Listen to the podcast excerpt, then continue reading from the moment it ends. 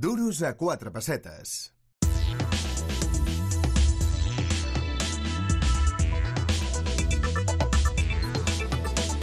Y en el Duros a cuatro pesetas, seguimos aquí en Cope Cataluña y Andorra. Dejadme que os diga que da igual las series o las pelis que hayáis visto. Da igual. Os aseguro que esa frase de que la realidad siempre supera la ficción es de verdad auténtica. Y si no os lo creéis, pues dejadme que os ponga sobre la mesa el próximo tema que vamos a tratar en el programa. Y sí, tiene mucho que ver con economía, aunque sea economía ilegal, porque vamos a hablar de blanqueo de capitales. Y para ello tenemos a Ana Isabel Peña, ella es socia de A Priori, abogados buffet, un bufete de abogados experto pues, eh, pues en esto, en blanqueo de capitales. Y vamos a pedirle que nos explique qué significa. Ana Isabel, buenos días. Buenos días. Oye, que además eh, te apellidas Peña, igual que se apellidaba el policía de la serie Narcos que luchaba contra Pablo Escobar, que bueno, yo hablo de blanqueo de capitales y, y es que se me va la imaginación ahí. Sí, sí, se te puede ir fácilmente, no solo por el apellido, sino porque también el dinero que se obtiene de ese tipo de delito Ajá. se puede tratar de limpiar o blanquear. De ahí viene el blanqueo de capitales, A ver. eh, la, la nomenclatura. Explícanos, ¿qué es exactamente el blanqueo de capitales? Vale. Para que se entienda bien, eh, sin términos jurídicos, es tratar de hacer eh, lícito o legal un dinero obtenido de forma totalmente ilegal.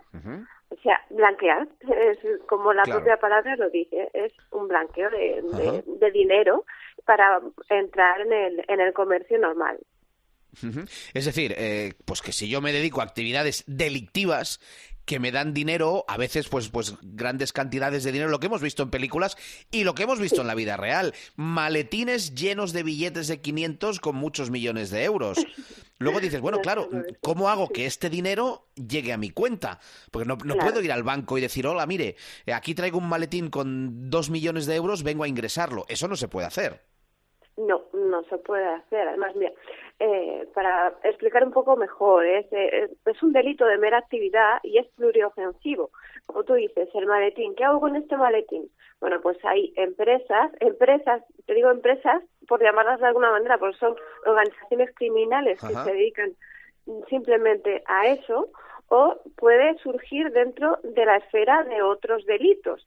Es decir, mm, a ver, tipo eh, la, la más cercana que tengo, la operación Emperador, que está entre otras cosas, entre organización criminal, blanqueo de capitales, eh, eh, estafa documental, todo ese tipo de mm, delitos que se relacionan un poquito entre ellos, pues eh, van derivando unos de otros. Ajá. Pero ya te digo que es solo de mera actividad y consiste también solamente en, en tener, poseer, tener y poseer es lo mismo, eh, adquirir o, o incluso saber, tener conocimiento y guardar.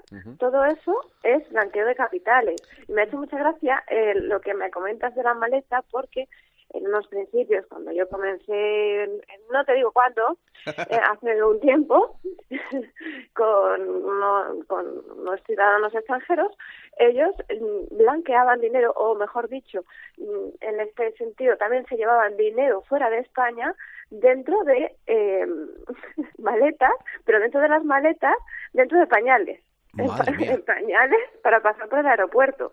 Eso es otro delito de, de blanqueo de capitales y lo regula el CEPLAC, Claro, eh, que depende. No, te decía que perdón. en, en un aeropuerto tampoco podemos pasar por un aeropuerto con, con mucho dinero en metálico, ¿no? Creo que hay una cantidad máxima. Sí, hay una cantidad máxima y en esos momentos la causística era era divertida, por decirlo de alguna manera. Ahora Ajá. ya no está igual. Antes era en pañales, en botes de colacao, en, en todo lo que te puedas imaginar, un doble fondo. Pero bueno, eso está regulado por el CEPLAC, el Servicio de Blanqueo de Capitales, que depende de, de Banco de España. Y ahora pues se va controlando muchísimo mejor, pero al principio era una vía de escape bastante grande, la Madre verdad. mía. Oye, eh, Ana Isabel, y en un mundo pues eh, tan controlado como el de hoy, tan informatizado, donde los ministerios de Economía, Hacienda, Seguridad Social puede acceder a cualquier dato pulsando un botón, ¿sigue siendo factible o incluso fácil blanquear grandes sumas de dinero? No, ahora ya no. Precisamente después de la pandemia, como hemos cambiado tanto los hábitos, pues es muy difícil. Han cambiado también los, los tipos eh, de delito. Entonces es muy complicado. Lo máximo que se me ocurre es, por ejemplo, una factura cobrada, por ejemplo, una factura cobrada una gran cantidad en dinero en efectivo y que no se declare. Es lo único, lo único. De otro tipo no lo veo tan tan seguro. Oye, en nuestro país, en España, eh, ¿se blanquea mucho dinero? ¿Tengo que decirlo? Por supuesto. Por supuesto. Levante la mano derecha y diga solo la verdad y toda la verdad. Es nada más que la verdad. Cuidado que en España está garantizado el derecho a mentir del imputado. Ah, Cuidado, ¿eh? Bueno. Es el único sistema que se puede mentir. Cuéntanos, según tu Eh, experiencia, ¿somos un país donde este problema de blanqueo de capitales es leve o es eh, más bien importante? Es muy importante. es muy, serio. importante, muy serio. Sí, siempre viene vinculado a organizaciones criminales, como, como te comentaba, siempre.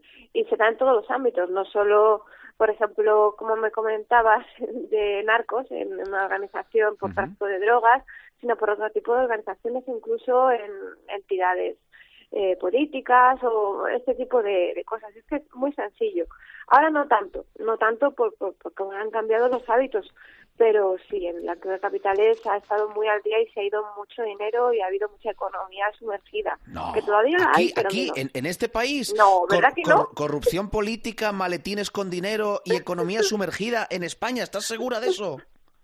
No, mintiendo, estoy mintiendo. Ya sabes que tengo derecho a mentir. Ahora mismo estoy Oye, que, que sí, que podemos hacer broma, pero que claro, son eh, miles de millones de euros eh, que, que, que, que- que son de todos y que se nos escapan. Eh, ¿Qué medidas preventivas se puede tomar contra todo eso? Ahora sí que los bancos están tomando muchísimas medidas en ese sentido por orden del Banco de España. Pero aún así sigue habiendo, pues en, en menor cantidad, como te digo, la típica factura que cobras en, en, en B, por así decirlo, Ajá. y no lo declaras. Eso ya, ya, ya estás blanqueando, aparte de ser un delito contra la hacienda pública. Ya es un, una- un mero blanqueo de capitales. Ahora son más pequeños, pero antes sí. Que sale otra macro, macro causa de este- en este sentido, ya como la operación shopping o algo por el estilo, ahí ya se vería, pero habría que ver cómo lo hacen, porque Claro. estamos muy controlados.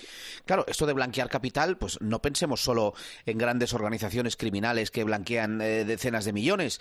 Si hay un currante normal y corriente que cobra una factura de 3.000 euros en efectivo y no lo declara, pues también es un delito, ¿no? Sí, eso es, contra la hacienda pública y es un blanqueo de capitales, pero es un dinero que no estás declarando. Entonces, eso es ya es un delito de por sí. Además, Ana Isabel, tú eres también experta en, en derecho de, de extranjería. Quería preguntarte, ¿es, ¿es fácil arraigar en España de forma legal? Eh, ha habido épocas. En el 2005, por ejemplo, fue muy, muy, muy sencillo arraigar en España. Por la regularización que hubo, mm, yo recuerdo haber regularizado a ciudadanos chinos con el simple ticket de un casino. Haber estado en el casino en cierta fecha, con eso ya te valía. No, no hacía falta ni un empadronamiento. Guau. Sí, y ahí, ahí sí que, mm, bueno, sí, eh, entraba mucho, mucho ciudadano extranjero. Ajá. Y sí que es muy normal también que ese tipo de delitos sea también provocado o, o los autores sean ciudadanos extranjeros. Por por desgracia, es la realidad que hay. No me refiero solo a ciudadanos chinos, también ciudadanos de países del este, pues mm, de todo tipo de criminales estamos hablando.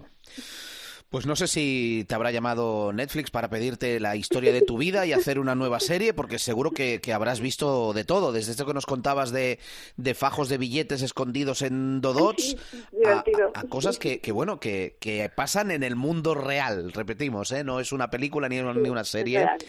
En fin, pues ese es el blanqueo de capitales, uno de los eh, males que tiene y sufre también la economía española y del mundo. Ana Isabel Peña, socia de A Priori Abogados y experta en el tema, muchísimas gracias por explicárnoslo. Muchísimas gracias a vosotros y siempre a vuestra disposición.